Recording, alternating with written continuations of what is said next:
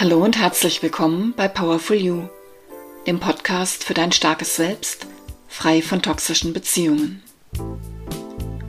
Mein Name ist Silvia Pietzko. Ich arbeite als Business- und Mentalcoach, als Mediatorin sowie als psychologische Beraterin für Menschen, die von toxischen Charakteren wie Narzissten manipuliert und seelisch missbraucht worden sind.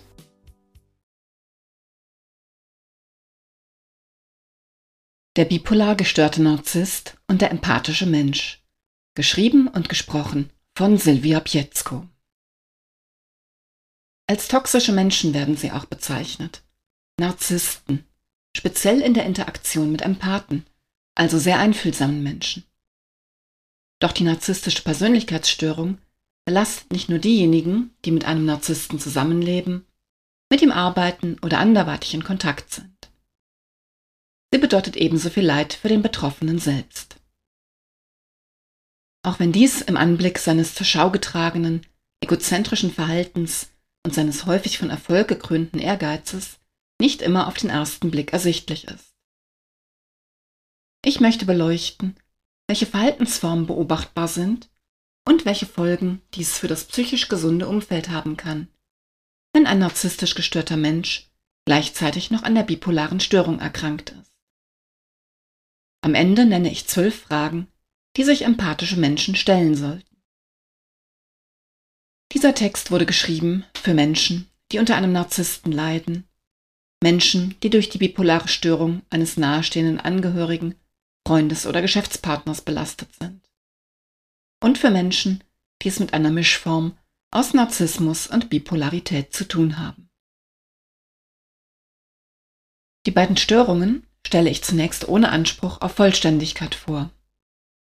Im Anschluss erläutere ich meine Beobachtungen und Erfahrungen beim von mir vermuteten Zusammentreffen beider Störungen in ein und derselben Person, wozu ich eine eigene These aufgestellt habe. Der besseren Lesbarkeit halber verzichte ich im Folgenden auf die Nennung der weiblichen Formen. Ein Erkrankter kann also immer auch eine Erkrankte sein, ein Narzisst auch eine Narzisstin.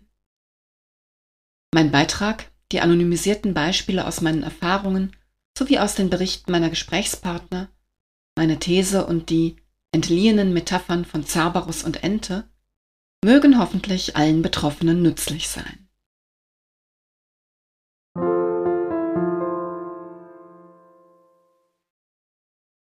Erstens die bipolare Störung. Die bipolare Störung ist eine psychiatrische Erkrankung, bei der der Betroffene zwischen extremen Gefühlen schwankt. Mit normalen Stimmungsschwankungen, die wir alle erleben, hat dies nichts mehr zu tun. Die Hochphase wird als Manie bezeichnet, die Tiefphase als Depression, weshalb die Störung früher auch als manisch-depressive Erkrankung bezeichnet wurde.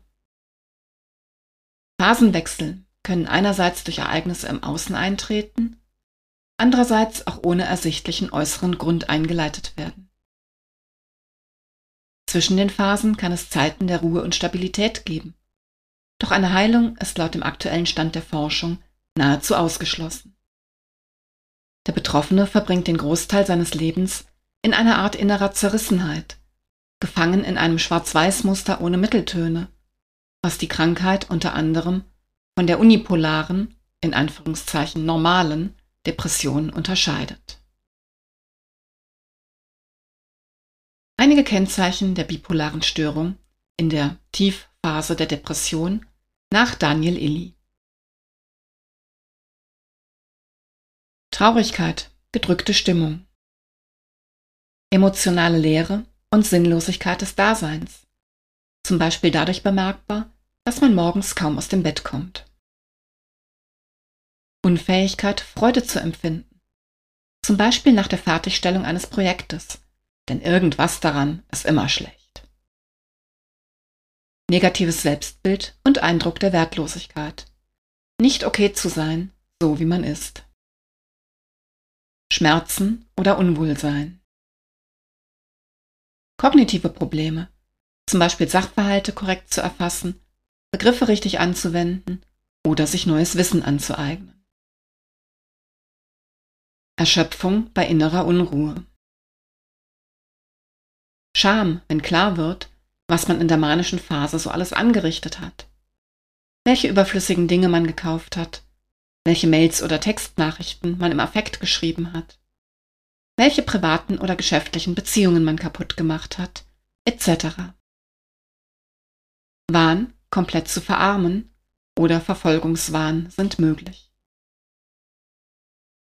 Einige Kennzeichen der bipolaren Störung in der Hochphase der Manie nach Daniel Illy. Kein Gespür dafür, krank zu sein. Gehobene Stimmung, gesteigertes Selbstbewusstsein bis zur Euphorie. Aber auch starke Gereiztheit, häufige Konflikte, wie die Axt im Walde, beziehungsweise mit dem, pardon, Arsch einreißen, was man mit den Händen aufgebaut hat, sind beobachtbare Verhaltensweisen starkes sexuelles Verlangen bis zur Hemmungslosigkeit, geringes Schlaf- und Nahrungsbedürfnis, ständig neue Ideen, tagelange ausschließliche Beschäftigung mit etwas, das Spaß macht, zum Beispiel mit dem Schreiben eines Textes, starkes Redebedürfnis bis hin zu krankhafter Geschwätzigkeit, Logorö. Starker Unterschied zwischen Selbst- und Fremdbild. Gespräche drehen sich meist um die betroffene Person selbst, inklusive Verlust der Empathiefähigkeit. Vernachlässigung der Körperhygiene, Größenwahn oder Halluzinationen, meist in Form von Stimmen, sind möglich. Nicht bei allen Betroffenen zeigt sich die Manie in der extremen Ausprägung. Eine mildere Form nennt sich Hypomanie, gekennzeichnet durch einen erhöhten Antrieb und etwas bessere Stimmung. Diese Variante ist für Nichtmediziner meist nicht erkennbar. Am Ende einer depressiven Phase ist es für Laien wie für Fachleute gleichermaßen schwierig zu erkennen, ob der Erkrankte zunächst in einen Normalzustand oder direkt in die Hypomanie gerät. Um die Sache noch komplizierter zu machen, als sie eh schon ist, es gibt in selteneren Fällen Erkrankte mit besonders häufigen Phasenwechseln, mehr als vier innerhalb eines Jahres, bis hin zu stündlichen Schwankungen. Dies nennt man Rapid Cycling. Es gibt auch Mischphasen, in denen depressive und manische Symptome gemeinsam auftreten. Darüber hinaus gibt es weitere Erkrankungen, die öfter mit der bipolaren Störung zusammen auftreten, wie die Angststörung, Zwangsstörung oder eine Sucht. Generell, aber besonders in der Mischphase, sind Erkrankte erhöht suizidgefährdet. Gründe für die bipolare Störung. Die Entstehungsmöglichkeiten dieser psychischen Erkrankung sind vielfältig und noch nicht vollständig erforscht. Mögliche Ursachen sind die Gene. Es wird nicht die Krankheit direkt vererbt, sondern lediglich die Anfälligkeit dafür, weshalb es in Familien häufig, jedoch nicht zwangsläufig, mehrere Krankheitsfälle gibt. Zu viel Dopamin im Gehirn, ein ungesunder Lebensstil. Eine schwere Kindheit mit Vernachlässigung, Gewalt, Missbrauch oder anderen traumatischen Erlebnissen. Alltagsstress jenseits der Normalbelastung. Wo die Grenze des Tragbaren liegt, ist von Mensch zu Mensch verschieden.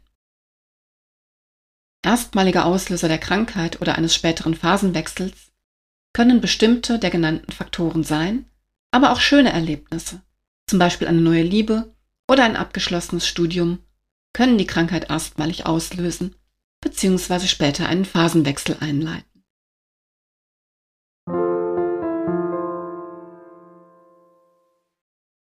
Zweitens Narzissmus. Persönlichkeitsstörungen wie der Narzissmus zählen zwar nicht zu den Krankheiten, bekommen dafür auch oft das traurige Urteil lebenslänglich. In Kombination mit Erkrankungen, wozu die bipolare Störung ja zählt, haben diese sogenannten multiaxialen Störungsbilder gravierende Folgen für die Lebensqualität von Patienten, denn ihre Verhaltensmuster weichen meist erheblich von einem flexiblen und der Situation angemessenen Erleben und Verhalten ab. Dies war ein Zitat von Sabine Veri von Limon aus ihrem Buch Das geheime Leben der Seele. 8 bis 12 Prozent der deutschen Bevölkerung haben laut der Psychologin Sabine Veri von Limon eine Persönlichkeitsstörung. In der griechischen Mythologie war Narziss der schöne Sohn des Flussgottes Kephissos und der Lairiope. Er fand sich selbst so schön und großartig, dass er die Liebe anderer verschmähte. Zu guter Letzt jedoch verliebte er sich in sein eigenes Spiegelbild und ertrank im Teich. Statt eines Leichnams fanden die Nymphen lediglich eine gelbe Blume, die heute den Namen Narzisse trägt. Narzissmus kann viele Gesichter haben. Und bei den allermeisten davon wird klar, wieso Menschen mit der narzisstischen Persönlichkeitsstörung oder mit ausgeprägten narzisstischen Charakterzügen auch als toxisch, also als giftig bezeichnet werden. Wenn du mit ihnen Kontakt hattest, fühlst du dich hinterher schlechter als vorher. So, als ob du einer krankmachenden Substanz ausgesetzt warst. Oft kannst du das möglicherweise zunächst gar nicht klar benennen. Manchmal redest du dir die Begegnung vielleicht noch schön. Doch spätestens mit etwas zeitlichem Abstand beginnt das Gift in dir zu wirken und du merkst, die Art und Weise dieses Menschen hat mir nicht gut getan. Einen Narzissten über einen kurzen Zeitraum an seiner Seite zu haben, kann auch beglückend, inspirierend oder regelrecht berauschend sein. Doch sein Durst nach uneingeschränkter Anerkennung bei gleichzeitiger Ablehnung der, ihm nicht in die Karten spielenden und deshalb unbequemen, Bedürfnisse seiner Mitmenschen macht den Kontakt langfristig anstrengend und ungesund für deine eigene Seele. Typische Denk-, Gefühls- und Verhaltensmuster eines Menschen mit narzisstischer Selbstwertstörung. Er oder sie fühlt sich als Ausnahmewesen, das Besseres verdient, sieht und bezeichnet sich aus durchaus selbst, zum Beispiel als Diva oder als Star. Ist sehr ehrgeizig und meist entweder in führenden Positionen oder als Einzelunternehmer tätig. Einen Chef über sich oder eine andere Meinung kann der narzisstisch verwundete Mensch nur schwer ertragen. Ist überempfindlich bis hochgradig reizbar. Sieht bereits die kleinste Kritik oder ein für andere Menschen bedeutungsloses Detail, wie einen unaufgeräumten Arbeitsraum, als Zeichen mangelnden Respekts und als Angriff auf seine Person. Kann eine Zurückweisung nicht überwinden. Weiß sich gut zu verkaufen und ist stets auf seinen eigenen Vorteil bedacht. Bis hin zur Skrupellosigkeit vermeintlichen Konkurrenten oder Kollegen bzw. Geschäftspartnern gegenüber. Zum Beispiel verteilt er zugesagte Projekte ohne Rücksicht auf bereits geleistete Arbeit oder geblockte Zeitkontingente neu, wenn es ihm opportun erscheint. Eine persönliche Benachrichtigung des betroffenen Mitarbeiters oder eine Erklärung seines Verhaltens hält er für überflüssig. Schafft es nicht, sich an seine Umwelt anzupassen, verlangt aber genau dies von der Umwelt. Fühlt sich zu nichts verpflichtet zum Beispiel in Sachen Pünktlichkeit oder Einhaltung von Zusagen, siehe Beispiel oben. Erwartet jedoch selbst höchste Beachtung und Privilegien. Es ist zum Beispiel schon völlig ausreichend, wenn er bei der Verteilung von Lob und Ehre einen seiner Meinung nach zu geringen Anteil abbekommt oder wenn seine Bühne nicht perfekt vorbereitet ist, um es sich mit ihm dauerhaft zu verscherzen. Kann sehr charmant verführerisch bis charismatisch erscheinen, vor allem wenn sich daraus für ihn ein Vorteil ergibt. Zeigt sich wenig empathisch. Gefühle und Bedürfnisse anderer lassen ihn weitestgehend kalt. Wenn seine Umgebung unter seinem Verhalten leidet, tangiert ihn das nicht besonders oder löst sogar eine reaktive Wut aus, weil er nicht in der Lage ist, die Perspektive eines anderen einzunehmen. Er hat nicht wirklich gelernt, mit seinen eigenen Emotionen umzugehen, geschweige denn mit denen anderer Menschen. Nutzt andere Menschen aus und manipuliert sie, dann durchaus auch instrumentell empathisch, um eigene Ziele zu erreichen. Schmeicheln, loben, schwarze Rhetorik, Verdrehen der Wahrheit, Auslösen von Schuldgefühlen oder Einschüchterungsversuche zählen zu den Manipulationstechniken, die oftmals allesamt virtuos innerhalb eines einzigen Dialogs bzw. vortragsmäßigen Monologs oder einer E-Mail angewendet werden.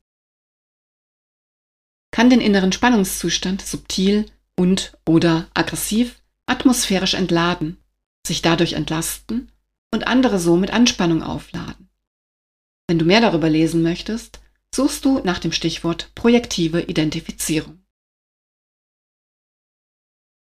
Steht gerne in der ersten Reihe oder im Rampenlicht. Wenn dies nicht geht, sucht er privat und oder beruflich die Gesellschaft berühmter Leute, um den eigenen Wert zu verbessern, sich in deren Glanz zu sonnen bzw. seine Wichtigkeit bestätigt zu sehen. Dreht sich thematisch fast ausschließlich um sich selbst und erwartet dies auch von allen anderen. Berichtet man einem narzisstisch gestörten Menschen zum Beispiel von einem persönlichen Leid oder Stress, so schafft er es mühelos, in seiner Antwort nur über sich selbst zu reden oder zu schreiben, sofern er sich überhaupt dazu herablässt, sich mit dem Thema eines anderen zu beschäftigen. Ist grundsätzlich nicht schuld, zum Beispiel an einer Absage, einer gescheiterten Beziehung oder am Verlust eines Kunden. Die anderen haben schlicht nicht erkannt, wie großartig er ist. Beklagt sich bei seinen wenigen Vertrauten, oft unter Verwendung hässlichster Bezeichnungen, gerne über andere Leute und deren dummes, undankbares oder bösartiges Verhalten. Meist, weil er nicht zum Beispiel an Honorar, Hotelzimmer, Ausstattung oder Beachtung bekommen hat, was er glaubte verdient zu haben und sein Genie verkannt worden ist. Die Grenzen zum Verfolgungswahn sind hier fließend. Ist in seinen eigenen Denk-, Gefühls- und Verhaltensmustern gefangen, leidet auch verdeckt sehr unter diesem Gefangensein. Im stillen Kämmerlein spürt er mit zum Teil großer Scham seine beruflichen oder sozialen Versagenserlebnisse und hat dann öfter massive Selbstwertzweifel, die er nach außen durch eine Fassade von Sicherheit abschottet. So ist er gestaltend, manipulierend, leidend oder beschämt, ständig unter Druck und dadurch indirekt immer wieder mit seinem fragilen, zerbrechlichen Selbst beschäftigt. Daher ist er auch massiv kränkbar, was er hinter einer Maske von überzogenem, übersteigerten Selbstvertrauen zu verbergen sucht. Wenn narzisstisch verwundete Menschen einen Psychotherapeuten aufsuchen, dann nach größeren Misserfolgen, wie dem Ende einer Beziehung oder nach einer Kündigung. Meist suchen sie sich jedoch instinktiv Therapeuten aus, die ihnen nicht wirklich helfen können. Zu schmerzhaft ist die Beschäftigung mit den eigenen Abgründen. Wichtig, nicht jeder, der gelegentlich narzisstische Züge zeigt, sich zum Beispiel situativ in den Vordergrund spielt, gerne viel redet oder über ein ausgeprägtes Selbstbewusstsein verfügt, ist der gleichnamigen Persönlichkeitsstörung zuzuordnen. Generell ist zwischen der Störung und dem umgangssprachlichen Narzissmus zu unterscheiden. Deshalb sollte mit Diagnosen sehr vorsichtig umgegangen werden, auch wenn sich das narzisstische Verhalten für das soziale Umfeld unterm Strich in beiden Fällen gleich anfühlt. So ziemlich alle Menschen zeigen übrigens in bestimmten Situationen narzisstisches Verhalten. Es handelt sich hierbei lediglich um Anzeichen eines gesunden Selbstwertgefühls, um das Wissen über die eigenen Fähigkeiten oder um persönliche Präferenzen. Es gibt Menschen, die andere Menschen gut führen können, die gerne mutig Entscheidungen treffen und die ihre Meinung souverän vertreten. Andere haben einfach Spaß daran, auf der Bühne zu stehen und zu unterhalten. Und all das ist auch gut und wichtig. Ich komme weiter unten nochmal kurz darauf zu sprechen. Und gewinnen nicht die meisten von uns gerne? Na also. Doch es gibt Anzeichen, die bei Häufung und regelmäßigem Auftreten den Verdacht nahelegen, dass es sich um lupenreine Narzissten handelt und nicht nur um einen extrovertierten Persönlichkeitsstil. Die positiven Seiten des Narzissmus. Wie so viele Dinge im Leben hat auch der Narzissmus zwei Seiten. Mit Blick auf unsere Urahnen vor 10.000 Jahren war ein narzisstischer Charakter vermutlich ein Vorteil, um sich bei der Verteilung des von der Gruppe erlegten Mammuts das größte Stück zu sichern oder um den Stammesführer abzulösen. So gesehen ist Narzissmus nicht nur als negativ zu bewerten, und in der Tat unterscheidet die Literatur zwischen konstruktiven und destruktiven Formen des Narzissmus. Lassen Menschen in hohen Führungspositionen ihr oftmals vorhandenes Charisma spielen, so können sie andere Menschen begeistern, mitreißen, von ihren häufig wirklich innovativen Ideen überzeugen und dafür sorgen, dass sie sich mit der Unternehmung der Führungskraft identifizieren und sich loyal an sie binden. Ohne eine gute Portion dessen, was auf konstruktiver Seite dem Narzissmus zugeordnet wird und was auch psychisch völlig gesunde Menschen ausmacht, siehe oben, zum Beispiel Selbstvertrauen, Kreativität, wäre dies vermutlich gar nicht möglich. Der Blick hinter die Fassade eines narzisstisch gestörten Menschen. Im Gegensatz zum sogenannten gesunden Narzissmus spricht man beim entsprechend gestörten Menschen vom reaktiven oder vulnerablen Narzissmus als Folge frühkindlicher Kränkungen und Verletzungen. Unbezwingbar wird dann in späteren Lebensjahren der Versuch, den erlebten Mangel, zum Beispiel an Anerkennung oder Liebe, durch brillante Leistungen zu kompensieren. Wut, Hass, Neid und Rache können diesem gekränkten Selbstbild entspringen. Die häufigen Wutausbrüche eines narzisstisch gestörten Menschen, zum Beispiel durch kritische Äußerungen anderer Leute oder durch Fehlschläge, sind leicht zu erklären. Der Narzisst verteidigt auf diese Weise mit Krallen und Zähnen sein vermeintlich geheimes Wissen, das ihn einholt, wenn er mit sich alleine ist oder eben anderweitig unfreiwillig damit konfrontiert wird. Er ist gar nicht so toll, wie er tut.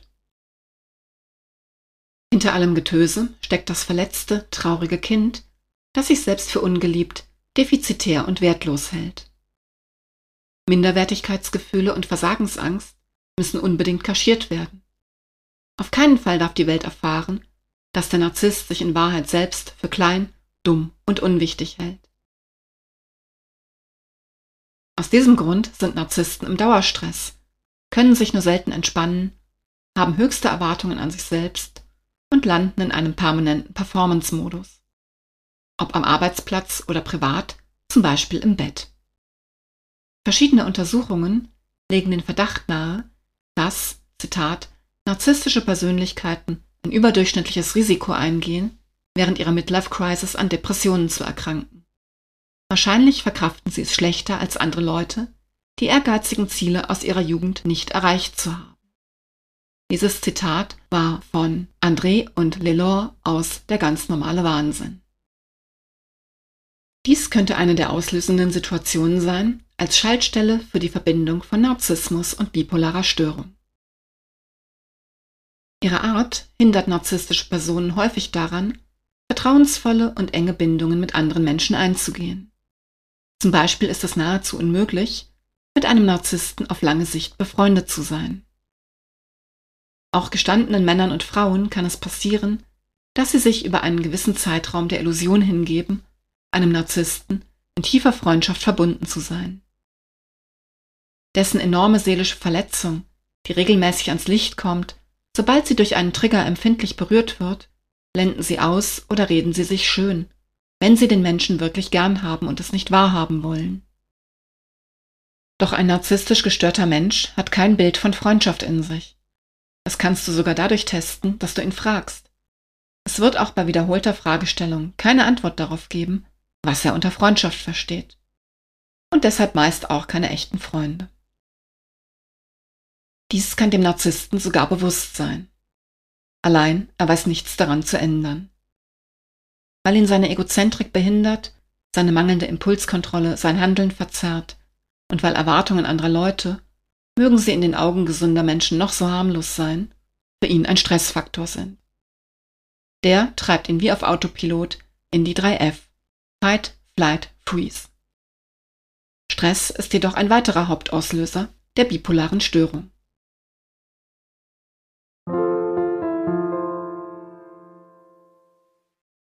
Drittens.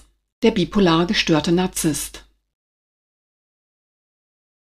Treffen beide Störungen zusammen, lassen mich meine Beobachtungen Folgendes vermuten, und dies ist auch die Kernthese meines Textes. In der manischen Phase kommen alle destruktiven Elemente des Narzissmus zum Tragen. In der depressiven Phase zeigen sich auch die beschriebenen konstruktiven Seiten. In beiden Phasen gibt es Phänomene, die im Leben eines gesunden Narzissten nicht denkbar wären, wie ich weiter unten bei Ente und Cerberus beschreiben werde. Verlust der Selbstführung. Eine Führungsposition oder ein Leben als Unternehmer bzw. Solopreneur ist eigentlich wunderbar dafür geeignet, narzisstische Defizite überzukompensieren. doch gesellt sich die bipolare Störung an die Seite des Narzissmus, leidet in beiden Phasen die Fähigkeit zur Selbstführung. Anzeichen, dass man die Kontrolle über sein Leben verloren hat, ist nicht etwa nur das Tragen von Jogginghosen, sondern beispielsweise auch Höchstleistung ohne Pause oder Urlaub, im Gegensatz zu nicht aus dem Bett kommen, nichts erledigt kriegen. Schlechte Ernährung im Gegensatz zu mangelnder Ernährung. Alkohol, Drogenkonsum gegenüber kann nichts genießen, gönnt sich selbst nichts. Maßloser Sex gegenüber kein Sex oder sexuelle Dysfunktion. Exzessiver Sport gegenüber kein Sport. Fremdausbeutung gegenüber Selbstausbeutung. Kleinunternehmer kann der Verlust der Selbstführung regelmäßig in heikle finanzielle Lagen bringen. Angestellte verlieren ihre Jobs, Unternehmer fahren ihre Firma gegen die Wand. Generell fördert das geschilderte Verhalten verschiedene weitere Krankheiten oder Körperverletzungen. Ich möchte nun zwei Bilder vorstellen, die hoffentlich deutlicher illustrieren, welche Gesichter Narzissmus in beiden Phasen haben kann. Meine Beschreibung wird stellenweise über das hinausgehen oder nicht zu 100% berücksichtigen, was man dem echten Tier bzw. dem griechischen Fabelwesen zuschreiben kann. Nehmt die Ente und den Cerberus deshalb bitte einfach als Metaphern. Die Ente. Als Bild der Depression und als Bild des verletzten und sensiblen Ichs, zu dem der Narzisst in der Depression ausgewählten Personen gegenüber durchaus stehen kann, fällt mir die leise, schnatternde Ente auf dem Dorfteich ein. Sie präsentiert sich oft hilflos, hat Angst vor den allermeisten Dingen und sucht die Schuld für alles Leid bei sich. Zur Erinnerung, Angst, Fehler und Hilflosigkeit gehören zu den schwachen Eigenschaften, die ein reiner Narzisst ohne bipolare Störung niemals zugeben würde. Als eine unter vielen, die auf den ersten Blick unscheinbar und völlig gleich aussehen, sieht die Ente ihren Wert nicht, ernährt sich von hingeworfenen Brosamen und paddelt verzweifelt nach Erfolg und Anerkennung. Nach einem Sonnenfleck auf ihrem ewigen Teich der Trübsal, der jedoch per Entendefinition eh nicht eintreffen wird. Denn das Glück, das haben schon andere Wesen für sich gepachtet. Self-fulfilling prophecy, die depressiven Gedanken werden zu depressiven Gefühlen und zu sich selbst bestätigendem Handeln. Hat die Ente einmal Vertrauen zu dir gefasst, überrascht sie dich gelegentlich durch Proaktivität, ausgesprochene Kreativität und gute Ideen. Hier kommen die förderlichen Anteile narzisstischer Eigenschaften zum Tragen. Ja, die problematischen Seiten werden vorübergehend nahezu ausgeschaltet. Der bipolar-depressive Narzisst kann auf einmal zuhören und ist zu Wertschätzung und Fürsorge innerhalb eines gewissen Rahmens fähig. Er zeigt eine verblüffende Klarsicht seiner Lage und lässt zu, dass man ihm sowohl sein depressives als auch sein destruktives Verhalten früherer manischer Phasen spiegelt. Möglicherweise handelt es sich auch um Anzeichen einer oben beschriebenen Mischphase depressiver und manischer Symptome. Wechselt die depressive Phase ins Manische, wird das Schnattern langsam lauter und durch heftiges Flügelschlagen begleitet. Gelegentlich wird mit dem Schnabel gehackt und die Transformation beginnt. Der Cerberus. Das Bild der Manie, aber auch das Bild des Narzissten in Hochform, entspricht dem des knurrenden, um sich schnappenden Cerberus, dem dreiköpfigen Höllenhund, den wir erneut der griechischen Mythologie zu verdanken haben. Er stellt das Fell, dem in den bildenden Künsten oft Schlangen entwachsen.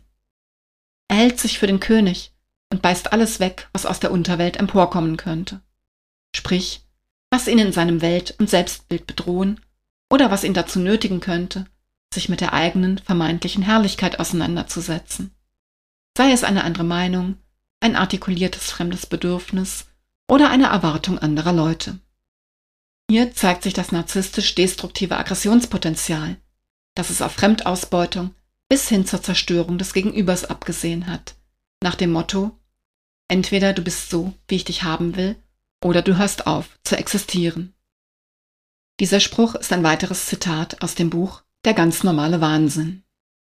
Ein Phänomen bei Menschen mit narzisstischer Selbstwertstörung ist deshalb auch, dass sie Kontakte zu gescheiterten Beziehungspartnern sei es privater oder beruflicher Natur, tunlichst vermeiden.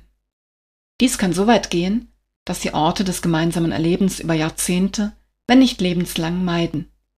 Eine Art Feldzug aus sicherer Distanz gegen das Feindbild starten, sich einfach nicht mehr melden, respektive verschwinden, auch als Ghosting bekannt, oder es plötzlich nicht mehr schaffen, den Namen des Bösen zu nennen. So wird möglicherweise innerhalb von zwei Wochen aus dem besten Freund eine persona non grata. Es ist tatsächlich zu beobachten, dass der Narzisst in der manischen Phase, sollte er mit der betroffenen, gegnerischen Person notgedrungen kommunizieren müssen, weder ihren Namen nennen, noch sie in der zweiten Person Singular anreden kann. In Wahrheit ist seine Angst einfach viel zu groß, im direkten Kontakt mit seinen Verletzungen und seinem daraus resultierenden eigenen Verhalten konfrontiert zu werden. Ein Perspektivwechsel ist ihm nicht möglich, und wer ihm den Spiegel hinhält, wird lautstark verbellt. Weitere Beispiele für die Unterschiede zwischen den Phasen. Der bipolar-depressive Narzisst, also die Ente, um im Bild zu bleiben, stellt Menschen, die ihm gegenüber wohlgesonnen sind und es auch trotz früherer schlechter Behandlung dauerhaft bleiben, gerne auf ein Podest. Da bist du dann schon mal der Retter, der einzige Freund, gar der Soulmate, einer der wichtigsten Menschen. Im Unterschied zum reinen Narzissten, der dies auch tut, jedoch um sein manipulatives Spiel zu spielen, meint die Ente das allerdings ernst und glaubt daran. Was den bipolar erkrankten Narzissten jedoch nicht davon abhält, dir gegenüber in der manischen Phase den Cerberus raushängen zu lassen und dich aufs Übelste anzugreifen, dir das Wort im Mund rumzudrehen dir in den Rücken zu fallen oder dich gar der Lüge zu bezichtigen. Der narzisstische Anteil hat in der manischen Phase auch kein Problem damit, einen Freund, Lover oder Businesspartner fallen zu lassen wie eine heiße Kartoffel. Sollte sich ein besseres Objekt der Verehrung, das ihm zweckdienlicher ist, blicken und fassen lassen. Selbst wenn er kurz zuvor noch, in der depressiven Phase oder in der Ruhephase, beteuert hat, dies würde er niemals tun. Narzissten können, wie bereits erwähnt, überaus charismatisch sein und auf beeindruckende Art und Weise Empathie, derer sie sich rühmen mögen, die ihnen jedoch in Wahrheit völlig abgeht, simulieren. Wenn sie einen Menschen für sich einnehmen wollen.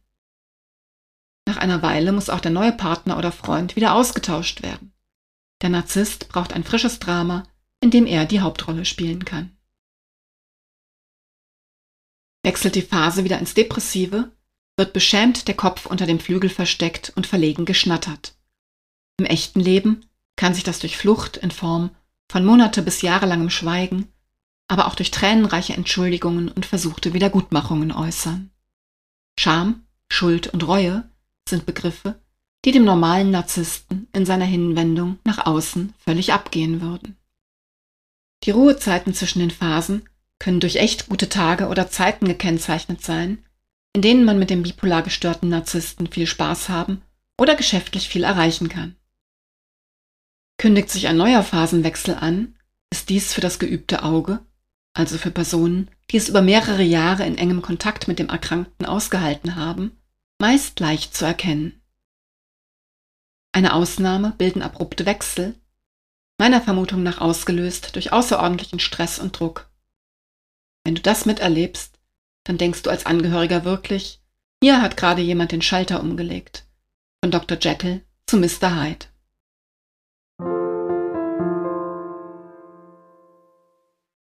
Viertens. Die Gefahr für Helfer und besonders empathische Menschen. So wie jede Führungskraft jemanden braucht, der sich führen und anleiten lässt und ihr dadurch überhaupt erst Führung ermöglicht, so braucht der Narzisst einen Gegenpart, den er ausstechen kann oder der ihn bewundert um sich in seiner ersehnten Großartigkeit bestätigt zu sehen. Er ist mit Hilfe seiner Größenfantasie zum Star geworden und braucht daher einen Fan. Manchmal kommst du nicht umhin, dich mit einem Narzissten umgeben zu müssen, wenn es zum Beispiel der eigene Vorgesetzte ist. Wobei du natürlich frei bleibst, dir eine andere Stelle zu suchen. Aber mir ist klar, dass das leichter geschrieben als getan ist. In anderen Fällen kannst du einfach auf den Erstkontakt keinen zweiten folgen lassen oder dich den entsprechenden toxischen Situationen bzw. Menschen entziehen. Es gibt jedoch Menschen, die ganz besonders gefährdet sind, sich einem bipolar gestörten Narzissten dauerhaft willentlich auszusetzen. Und darüber hinaus gibt es Angehörige, die nicht einfach so gehen können oder wollen. An dieser Stelle möchte ich den Podcast Angehört meiner Kollegin Maria Fahnemann empfehlen. Dieser Podcast widmet sich den Angehörigen von depressiv erkrankten Menschen.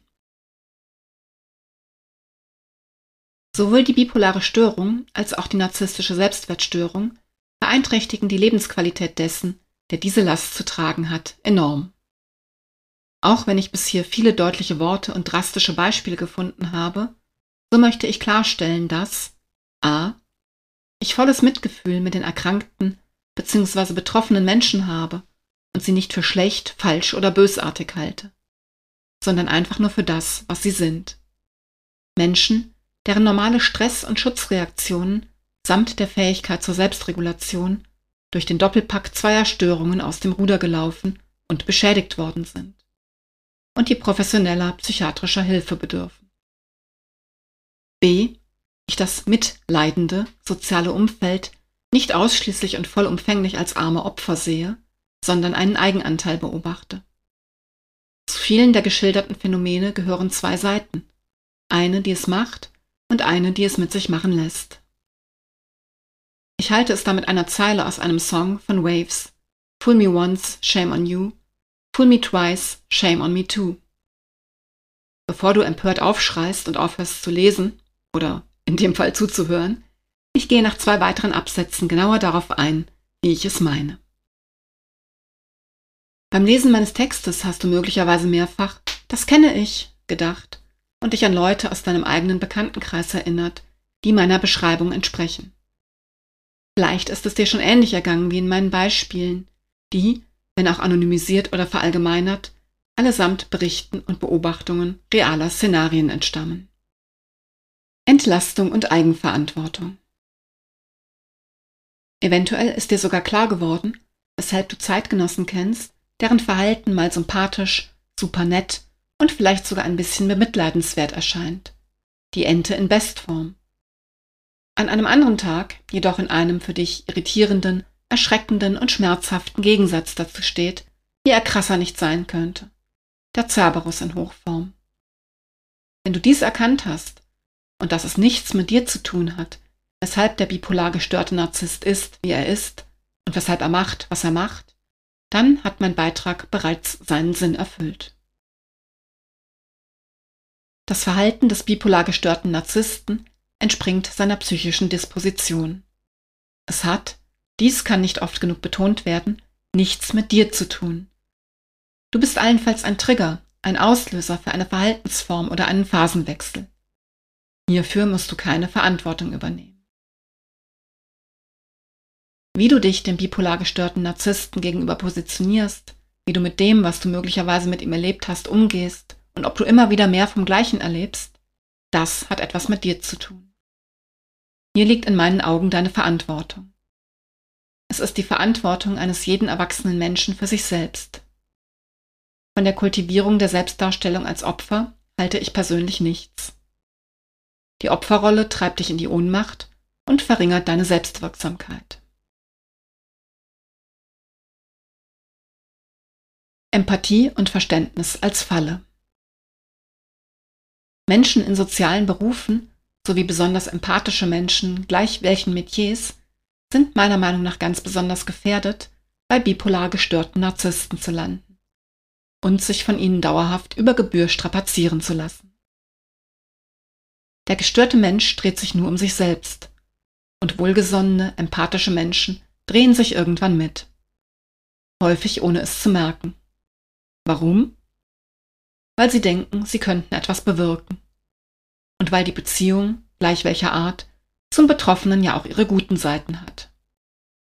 Aufgeben? Weggehen? Das wäre in ihren Augen viel zu früh und viel zu übertrieben. Mir passiert schon nichts und ich lasse einen Menschen, der mir wichtig ist, nicht fallen, nur weil es ihm schlecht geht, denken sie zum Beispiel, da sie auch die narzisstischen Verhaltensweisen als Ausdruck großen seelischen Schmerzes erkannt und entsprechend eingeordnet haben. Ein weiterer Grund ist eine Wahrheit, die nicht gern gehört wird, die ich aber nicht verschweigen kann. Jeder Mensch, der etwas für einen anderen tut, tut damit gleichzeitig auch immer etwas für sich selbst. Was völlig in Ordnung ist, solange es im Normbereich bleibt. Soll heißen, wer zum Beispiel sein Gegenüber permanent und ohne Anlass mit Geschenken überhäuft, um sich selbst als großzügig und nett zu erleben, hat das gesunde Maß des Herzensbedürfnisses zu geben vermutlich überschritten. Wer gerne gebraucht werden möchte und deshalb alle gestörten Verhaltensweisen des Betroffenen mit dessen frühkindlichen traumatischen Erfahrungen oder mit seiner bipolaren Krankheit entschuldigt, läuft in Gefahr, in die sogenannte Co-Abhängigkeit zu geraten. Vor allem weil der, Zitat, objektive, selbstlose, empathische Mensch und die Projektion eines starken Ich einander bedingen. Und der Narzissmus ist eine einzige Projektion eines subjektiven Idealzustands auf sich selbst. Das genannte Zitat ist aus dem Buch Die dunklen Seiten der Empathie von Fritz Breithaupt.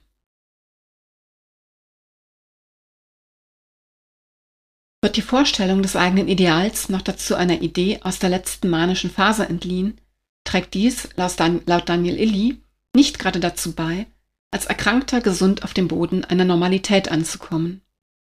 Dieser Boden ist meistens nicht schwarz oder weiß, sondern grau schattiert. Aus diesen Gründen ist der enge Kontakt zu gleichzeitig bipolar Erkrankten für einige Leute noch viel herausfordernder als der zu einem rein narzisstisch gestörten Menschen.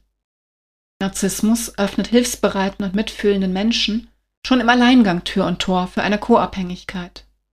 Die Fantasie, ihn retten zu können oder zumindest für eine starke Asymmetrie jedweder zwischenmenschlichen Beziehung, zum Beispiel im Sinne von Star und Fan.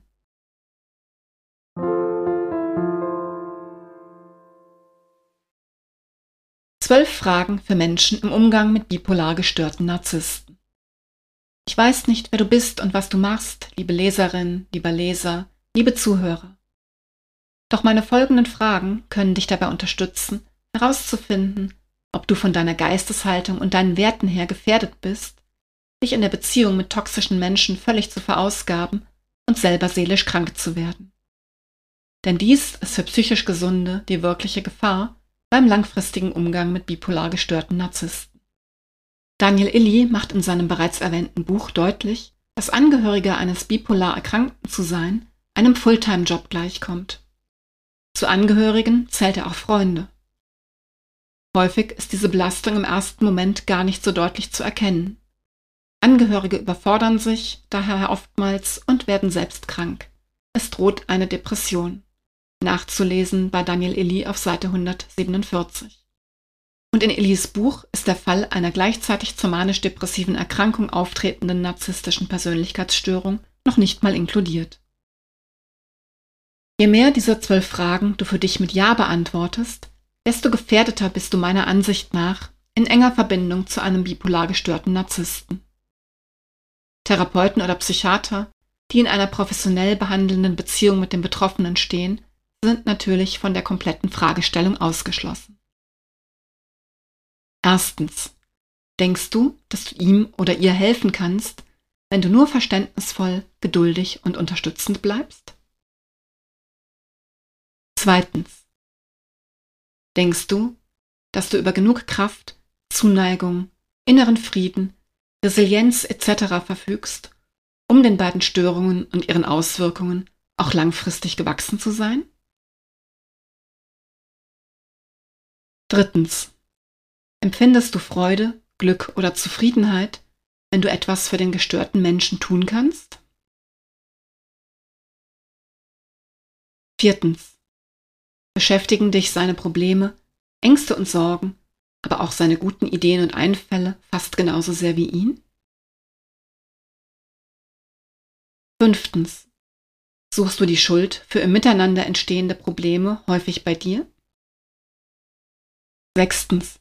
Bist du überproportional häufig die oder derjenige, der in einem Konflikt einknickt oder nach einem Streit den ersten Schritt macht? Der Klügere gibt halt nach? Siebtens. Akzeptierst du normalerweise die Wünsche des gestörten Menschen zu Ungunsten deiner eigenen Bedürfnisse? Achtens. Hast du Sorge, den Kontakt zum Erkrankten zu verlieren weil du für dich selbst einstehst und zum Beispiel versuchst, dich bei einer zu diskutierenden Entscheidung durchzusetzen? Neuntens. Hast du manchmal ein schlechtes Gewissen, wenn du dich um dich selbst kümmerst, statt um den Erkrankten? Zehntens. Die Worte eines Narzissten bzw. des Cerberus sind wie Waffen. Schenkst du ihm Glauben, wenn er dich verbal angreift? Elftens. Versuchst du seinen subjektiven wie objektiven Mangel durch besonderen Einsatz, Arbeitskraft, Aufmerksamkeit, Geschenke usw. So deinerseits zu kompensieren? Zwölftens. Merkst du, wie du im Laufe der Zeit, ich spreche von einer Zeitspanne von mindestens einem Jahr des intensiven Kontakts, zunehmend an dir selbst zweifelst, wie du selbst depressive Gedanken entwickelst, wie du dich für immer wertloser hältst und dir Lebensfreude verloren geht? Dies war kein Psychotest, es waren lediglich Fragen aus dem Fundus meiner Berufs- und Lebenspraxis. Du wirst jetzt keine Auflösung finden, aller bei mehr als fünfmal Ja ist es so und so kann mir aber vorstellen, dass du spätestens jetzt ein gutes Gespür davor hast, wie es in dir aussieht und wie es sich bei dir verhält. Du brauchst deine innere Stimme, um zu spüren, ob du noch auf einem für dich gesunden Weg bist, keine Anleitung eines Dritten. Die innere Stimme kann jedoch durch äußere Impulse sensibilisiert werden, sollte dir der Kontakt zu dir selbst ein Stück weit verloren gegangen sein. Mein Appell an dich ist deshalb, Sei ehrlich zu dir selbst und bring dich rechtzeitig in Sicherheit. Vielleicht schon, bevor du bei Punkt 12 mit dem Kopf nickst. Kannst und willst du diesen Job wirklich machen? Oder bist du bereits am Ende deiner Kräfte?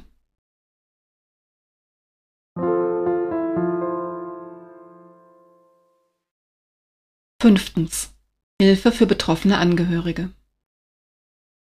Wenn ich an Sicherheit für in Mitleidenschaft gezogene denke, geht es mir nicht um Tipps zum Umgang mit gewöhnlichen Narzissten, die man auf zahlreichen Websites und in vielen Büchern nachlesen kann.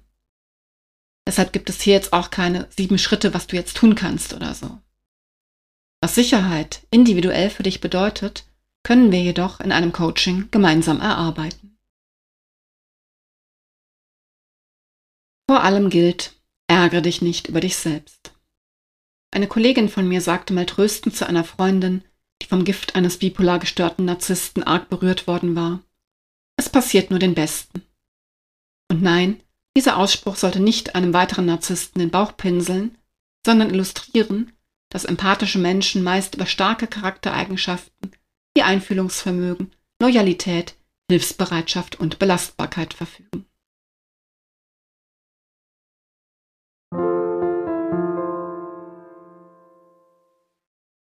Sechstens Fazit. Es ist egal, wie sehr du den Erkrankten magst, dem du freundschaftlich, familiär oder kollegial verbunden bist, wie gut du es meinst oder wie, wie gut du gegebenenfalls als Sozialpädagoge, Berater oder Coach ausgebildet bist.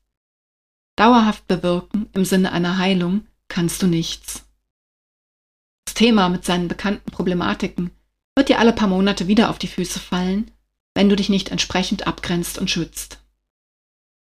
Wenn du versuchst, den Betroffenen zu helfen und den Eindruck hast, dass deine Versuche auf fruchtbaren Boden fallen, weil sich sein Verhalten etwas sozialverträglicher gestaltet, lernst du bald noch eine andere Figur der griechischen Mythologie kennen. Sisyphos. Du arbeitest dich an etwas ab, was dir in dem Moment wieder entgegenrollt und dich dabei möglicherweise platt macht, indem du meinst, für deinen Angehörigen einen Erfolg erkennen zu können. Zu helfen ist in diesem Fall nicht nur nicht dein Job, der Versuch bringt dich auch noch in Gefahr. Denn Empathie kann auch verausgaben. Bis hin zum, Zitat, Selbstverlust des empathischen Menschen, auch dies ist wieder bei Fritz Breithaupt zu finden. Du kannst noch so viel Gutes in den bipolar gestörten Narzissten reinkippen, es wird in ihm verschwinden wie Masse in einem schwarzen Loch. Schluckt er dein Licht, bleibt es möglicherweise in ihm gefangen. Dem doppelt Gestörten kann nur ein guter Psychiater helfen. Solltest du einer sein, hast du dich vermutlich früh distanziert und oder deinen Freund, Lebensgefährten oder Verwandten an einen Kollegen verwiesen. Die bipolare Erkrankung gehört neben einer unter anderem Verhaltenstherapie in den meisten Fällen medikamentös eingestellt. Die narzisstische Persönlichkeitsstörung kann unter anderem tiefenpsychologisch behandelt werden. Ein klinischer Aufenthalt kann in beiden Fällen bzw. in der Kombination der Störungen notwendig sein, speziell bei Suizidgefahr. Das genannte Buch von Daniel Illy kann ich empfehlen, wenn du dich über weitere Details zur bipolaren Störung, der passenden Medikation und zu geeigneten Therapieformen informieren willst. Es bietet durch Tipps, Fragen und Übungen auch Hilfe zur Selbsthilfe für Erkrankte, das ist übrigens unbezahlte Werbung. Du selbst kannst dich nur gut um dich kümmern. Pass auf dich auf. Wenn du dir auf deinem Weg, den manipulativen Machtspielen eines bipolar gestörten Narzissten zu entkommen, Unterstützung und Begleitung wünscht, sprich mich gerne an. Dieser Blogpost rankt zu den passenden Keywords seit dem Jahr 2020 auf Rang 1 bei Google. In dieser Zeit sind viele Menschen auf mich zugekommen, mit denen ich zusammenarbeiten durfte. Sie haben bei mir gelernt, im Umgang mit den Erkrankten selbst gesund zu bleiben, aus dem Drama auszusteigen, sich abzugrenzen, sich zu schützen, ihr Leben positiv und proaktiv neu zu gestalten und die Zügel wieder in die Hand zu nehmen. Es heißt Leben, nicht Überleben. Wenn du ein kostenloses Kennenlerngespräch mit mir buchen möchtest, in den Show Notes findest du den Link, unter dem du einen Termin ausmachen kannst. Ich freue mich auf dich.